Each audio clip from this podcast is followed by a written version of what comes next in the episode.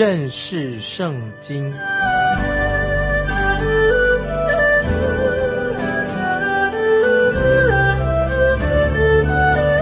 认识上帝的话，把上帝的话带到全世界。本节目是由认识圣经机构和环球广播电台联合制作，欢迎收听。亲爱的听众朋友，你好，欢迎收听认识圣经。我是麦基牧师，我们继续看但以理书第三章二十四、二十五节。那时，尼布加尼撒王惊奇，急忙起来，对谋士说：“我捆起来扔在火里的不是三个人吗？”他们回答王说：“王啊，是。”王说：“看呐，我见有四个人，并没有捆绑，在火中游行。”也没有受伤。那第四个的相貌好像神子。注意，但以理书三章二十四、二十五节说到，我见到有四个人，并没有捆绑；第四个人在火中游行，也没有受伤。那第四个的相貌好像神子。显然，这个火窑里面是一个公开的火窑，大家可以看见的。尼布加人沙王预期这几个年轻人。立刻会被火烧死，但是没想到他们不但还活着，而且他们还在火中游行。另一件事情让人更惊讶的是，尼布加尼沙王看见第四个人，他形容这个人的相貌好像神子，神子也可以翻译作万神之子，万神之子，因为那个时候尼布加尼撒。还不认识永活的真神，虽然但以理曾经向他提过永活的真神，因为尼布加尼撒王还没有属灵的洞察力，不认识神，他只能够见证这第四个人火窑的第四个人，他有不寻常的一个外貌，看起来很像万神之子。我个人当然相信这第四个人就是神的儿子，就是道成肉身之前的基督。道成肉身之前的基督，在烈火的窑当中，这几个对神忠心的年轻人，他们神机似的，神行神迹的，让他们存活下来了。但一输记载这件事情，他并没有歪曲事实，但一理乃是实话实说。今天我们看到有一群人，常常剥夺了圣经里面的真正的记载，真正的意思。他们是随意做这个灵异解经，灵异解经是不应该的。他们随便灵异解经，那其实这种灵异解经只是虚有其表的一种的所谓理性词语，靠着自己的头脑虚有其表来解释，这是虚伪的态度，而且其实也是一种欺骗。那么我要指出，圣经当中有些许多的神迹，今天有些人竟然企图用别的方式来取代圣经原来的意思。比方说，当我们看见主耶稣行在海面上的时候，那他们怎么解释的？他们说啊，耶稣没有啊行在海面上，耶稣不过是行在岸边，在岸边行走。那么门徒看错了，门徒以为主耶稣是在海面行走。那么他们用这样的方式来灵异解经。又有人这样说啊，那位寡妇的儿子啊，有个寡妇儿子死掉了。他说寡妇的儿子没有真正死了，他们是很多人以为他是死了。他没有死，主耶稣不过是把他叫醒了。那么这个就是啊一种胡乱的、乱七八糟的灵异解经，其实是一种欺骗，是一种虚伪的行为。听众朋友，要么你相信这是神迹，真正的神迹，不然你就不要信这是神迹。除非这是真的神迹，否则这三个年轻人被扔在烈火的火窑当中，不可能安然无恙还活着的。当然，感谢神啊！我自己相信，这当然是神迹。出现了第四个人，不是别人，正是主耶稣基督。那么，在这一章所记载的啊，是一件历史的事件。所以，听众朋友，我们要特别注意，这也是一种预告，就是一种预言。这个预言可以说指向未来大灾难时期的一个景象。所以我们听众朋友，我们可以知道，烈火的窑中，代表什么呢？就预表未来大灾难时期，那信徒就会面临的苦难。那么尼布加尼撒王可以说代表什么呢？代表从海里上来的那个兽，就是预表着敌基督会出现，幕后就会出现的。那么一个讲到幕后的日子，有一个属世的一个王会出现。那么这个大金像就是预表，在但以理书的大金像就预表主耶稣所说的那个行毁坏、可憎的大罪人啊。这个记载马太福音二十四章十五节啊，那个大金像，那个金铜这个金像是预表主耶稣在马太福音二十四章十五节啊，那行毁坏、可证的啊，这个大金像可以做这个代表。那么我们这三个。希伯来的年轻人代表什么呢？代表就是在未来的大灾难时期被神保守活下来的啊，这些属于神的百姓。还有一件事情啊，我们也很有意义，就是这一章这一在经文里面啊，没有特别没有提到第三章没有提到但以理的名字。哎，但以理不在这个火窑里面，很显然的。但以理他那个时候已经变成一个不仅仅是最高法院的高官，他也是国家的首相。所以但以理这个时候可能因为国家大事，他去外面处理了。这也代表啊一个属灵的代表什么呢？就是神救赎他自己的百姓，在大灾难到来之前，神已经救赎了啊属于他自己的百姓，可以这样做一个这样的预表。大灾难到来之前，神的百姓已经先被提到天上去了。这个景象啊，我们读这段经文，这个景象啊，实在是非常的精彩，令人很感动。那么在火窑当中的第四个人，就是代表说，主耶稣与这些受苦难的人同在。所以在大灾难时期，主耶稣一定会跟他自己的百姓同在，保护他们。虽然他们经历苦难，但是我们要记得，主耶稣会与那些在苦难当中啊信靠他的人，神要与他同在。听众朋友，正当今天我们遇到苦难的时候，我们不要害怕。我们知道主耶稣与你同在。当我们遇到苦难的时候，基督徒有神的同在。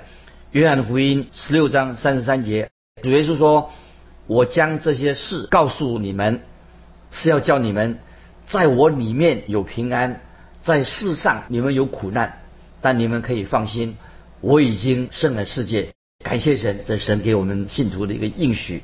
马太福音二十八章二十节。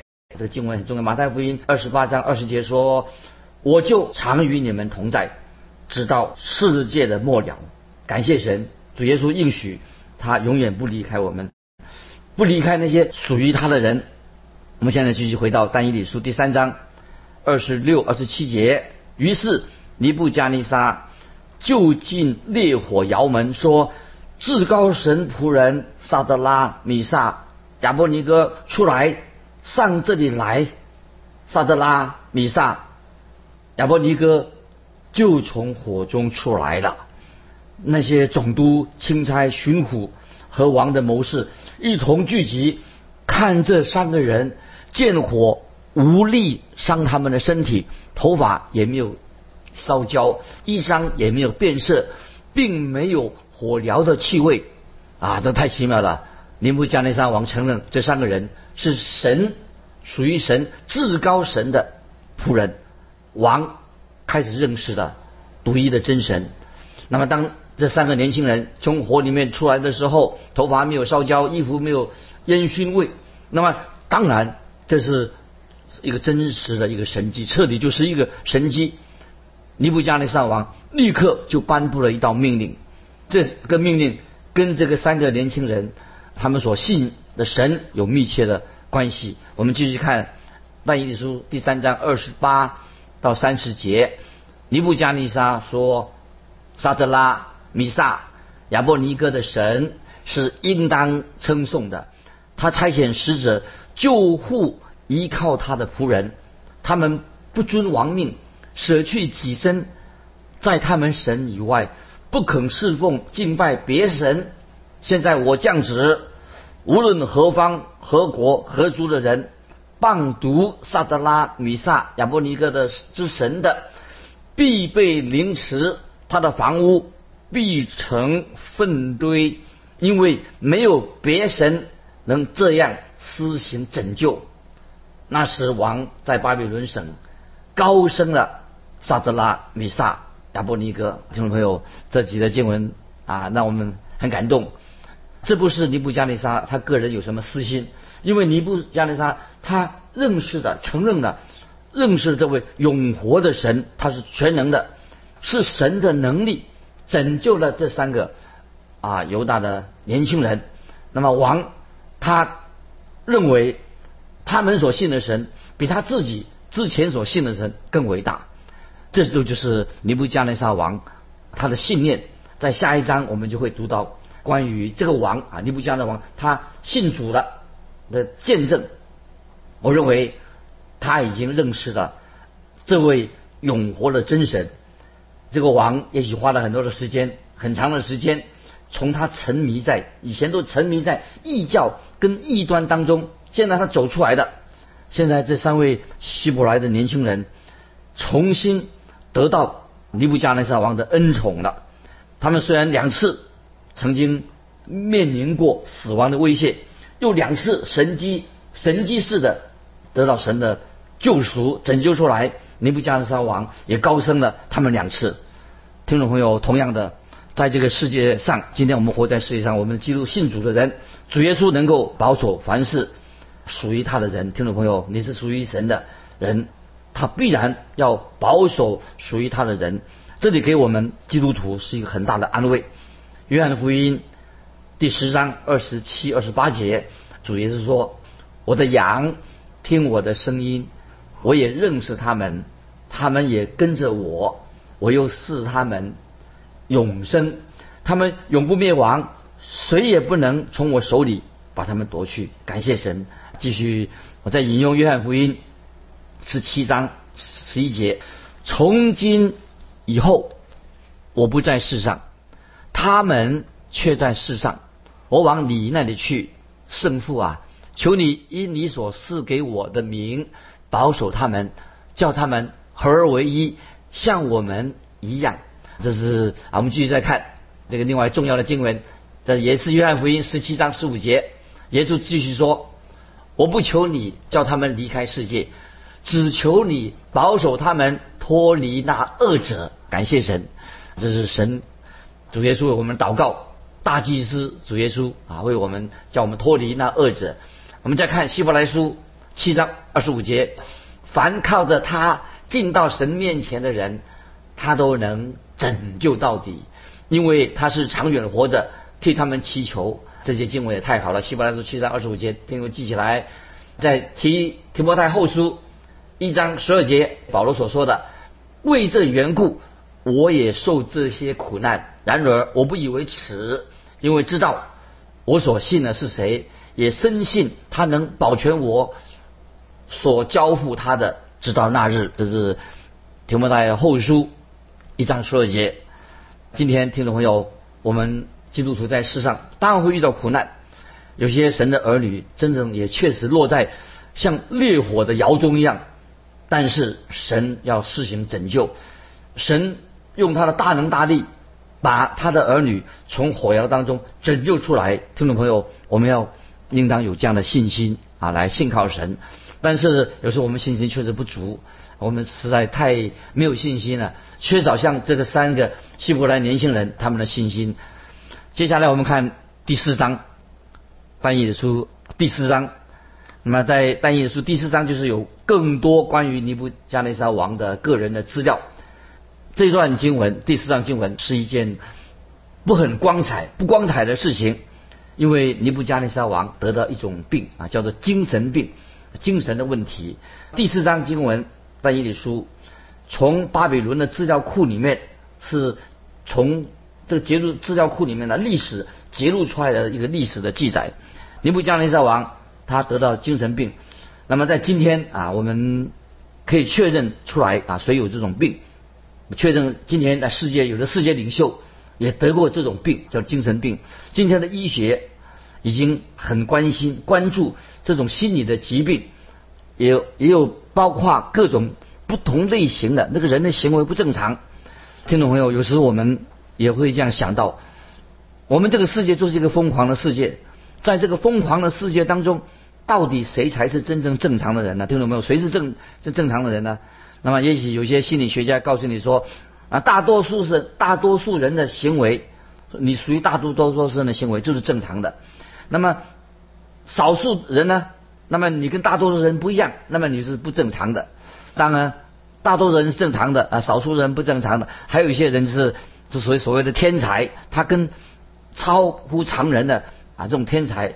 那听众朋友，其实我们可以这样说：谁有资格判断谁是正常的，谁是不正常的？谁有资格这样说呢？啊，难道大多数的行为的模式就算就标准吗？能够用大多数人的行为做一个标准模式，就说那个人正常的吗？难道大多数人的行为就代表是正常的，少数人就不正常的？其实这样的分类是很武断的，所以其实没有人有资格说啊，大多数人的行为就是正常的啊，少数人啊，他因为他怪怪的，那么他就不正常。这个其实很值得我们争议的。所以听到没有？我们很难说大多数人的行为这种定论。啊，认为那就正常人。那么我现在举个例子啊，如果有一个人现在失眠了，啊，有个人他说他失眠了，那么他觉得总是有人啊藏在他的床的底下，他晚上晚上就是说起来好几次，他确定这个床上床底下啊没有人，他才安心的睡觉。那最后这个人就是心不安，他就去请教精神科医师。那精神科医师说：“哎，你你精神有问题哦，我可以帮助你恢复正常，但是很不容易。”我可以给你做一些心理辅导，那么你要自己付钱哦，这个自费的，你要做十次的心理辅导，我要给你做辅导。这个这个病人呢，他离开了之后，再也没有回去找那位心理医师。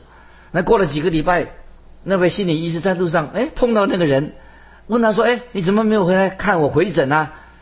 这个人就说了：“我的病已经好了。”那么那医生问他怎么好的？他说：“我有一个木匠的朋友帮助我。”那么他就。是我不再失眠的，那么他就告诉这个医生说，啊，他请了一个木匠朋友，把他的床，把他的床四个角，把它锯断了。结果锯断以后，他说，在我床底下那个家伙再也不能床在我地底下的，所以我现在病就好了。所以，亲爱的听众朋友，我们当中也许或者你有这种的精神上的问题，多多少少每个人都有，就像。尼布加内沙王一样，那么怎么办啊？那么现在我们看但以理书第四章一到三节，尼布加内沙王小玉住在全地各方各国各族的人说：愿你们大享平安。我乐意将至高的神向我所行的神机骑士宣扬出来。他的神机何其大，他的骑士何其盛。他的国是永远的，他的权柄存到万代啊！注意第四章一到三节做这样的宣布：他的神迹何其大，他的骑士何其盛，他的国是永远的，他的权柄存到永远。这是尼布加内沙王他信主以后一个奇妙的见证，显出他已经对神有了真正的信心。那么在但以理书三章二十九节，王也发出一道命令，表明了他是真正的。已经信主了。那在这里，其实就是说明什么？就是尼布加尼撒王，他现在为主，为这位真神做见证。所以之前他也下到下了一道命令。那么王已经现在他已经做了一个决志了，他有一个新的信心，一个信念，在这里就是他做一个信心的见证。按照时间的次序来说，尼布加尼撒王这个见证应该是出现在这一章经文的幕后。因为一个人他有了经历，有了这种经历以后，跟神之间的经历以后啊，才能够做见证。因此，尼布加内沙就发布了一个平安的信息给各方各国各族的人。听众朋友，这个不是关于国与国之间啊啊没有战争，靠着军事力量得到了和平。这里不是说这个尼布加内沙王，他是指到心内心的平安。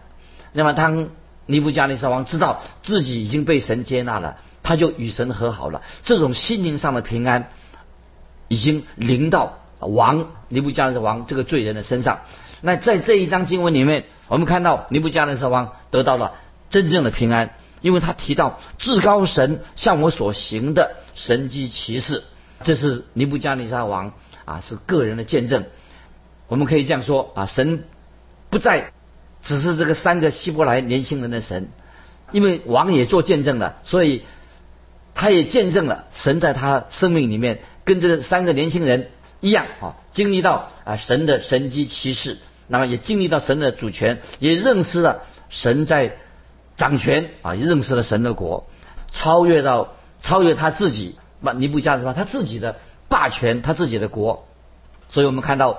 巴比伦王尼布加尼撒的所说的平安，是指到就是一个人认识了真神所得来的平安啊，这是非常宝贵的。在罗马书第五章一节，我们既因信称义，就借着我们的主耶稣基督得与神相合。罗马书五章一节，都以这些，我再念一遍：我们既因信称义。就借着我们的主耶稣基督得与神相合，得与神相合，就是我们借着主耶稣基督，因为他定十字架，他所流的宝血，因为我们相信他，就得到这个平安，这个相合，就是得到了真正的平安。这是罪人的生命当中，有罪的人生命当中，现在因为耶稣基督在十字架流了宝血，我们信靠他得到的平安。因为耶稣基督已经付出了罪的代价，代替我们罪人受了刑罚。现在神已经赐下这样的平安给尼布加尼撒的王，当然也是给每一位今天我们信主归主的人。神也与我们同在。我们今天世人在世界上经历到许多的痛苦，经历到许多的苦难，种种的难处，许多的困扰。听众朋友注意，这种苦难、劳苦、困扰。的后面背后的原因是什么呢？都跟人的罪有关系，听到没有？跟这些困扰跟罪有关系，因为我们人是迷失的、失上的人，我们是罪人。那么我们要认识这位来救我们脱离苦难、罪恶的耶稣基督。曾经有位年轻人，他告诉我说：“麦基牧师，我心里面常常烦乱不堪。”他我也不能跟别人好好的相处，跟我父母、跟我的老师、跟任何人都是对立的，不能和平相处。那么其实重要的原因是什么呢？最重要的原因，他要这个年轻人，他必须要先与神和好，他得到神给他的平安，与神和好了。当这个人内心有真正的平安的时候，才会跟周围的人和平相处。不然的话，如果他心里面没有真正的平安的话，那么。他不会跟别人和平相处的，所以我认为今天很多我们称为那个不正常的人啊，我们说啊这个人不正常啊，那个人有精神病啊，这个精精神有问题。但是如果这个人他悔改归向主耶稣，他认识了主耶稣的福音，认识了真神，那么他就会得到神给他的医治，他的生命得到神的接纳，他的身体就慢慢的痊愈。现在因为为什么？因为他已经知道。神与他同在，一个人啊，他向神祷告，他已经相信神了，那知道他经历到耶稣基督在他的生命当中，他也知道他这个时候不再需要什么去看医生了，不要花很多钱啊，所谓的心理治疗。那么很可惜，在今天的社会里面啊，或者今天的教育当中，没有好好的教导神的话。其实，听众朋友，我要强调说，只有神的话，神的道。可以给我们人带来的真正的平安，真正心里面的平安，这就是曾经啊是尼布加尼沙巴比伦王尼布加尼沙他的问题，他有许多的困扰啊，许多的问题。虽然他贵为一国之君，他的问题心里的困难太困扰了，但是现在他已经与神和好了，就是他已经神得到神给的平安的，他就从今之后他在神面前。他有平安，所以听众朋友，不晓得你的心里面有没有真正的平安？我想神愿意与你和好，借着耶稣基督的十字架，神也期待你心里面会有这样真正的平安。当你与神相合，就是与神和好了，接受耶稣基督做你的救主，知道他的宝血洁净你的过犯，那么你就不要再花时间我去看精神科医师啊，你会成为一个有见证、内心有平安、一个快乐的基督徒。巴不得我们听众朋友，如果当中还有人还没有信主的，或者在你的朋友当中有些心里面啊常常不安的人，或精神有问题的人，我们可以把耶稣基督的福音介绍给他，知道主耶稣。是是平安的神。当我们与神和好的时候，那么我们自然内心就有真正的平安。但愿啊，我们在座的啊每一位听众朋友，也是成为一个因信了主耶稣，经历到神的同在，做一个内心有平安、快乐的基督徒。那么我们不再花不必要的时间、金钱花在啊这些看精神科医师上面，已经成为一个真正与神和好、有平安的人。啊，今天我们就分享到这。听众朋友，如果你有感动，欢迎你来信分享你个人的信仰生活。来信可以寄到环球电台认识圣经麦基牧师收。愿神祝福你，我们下次再见。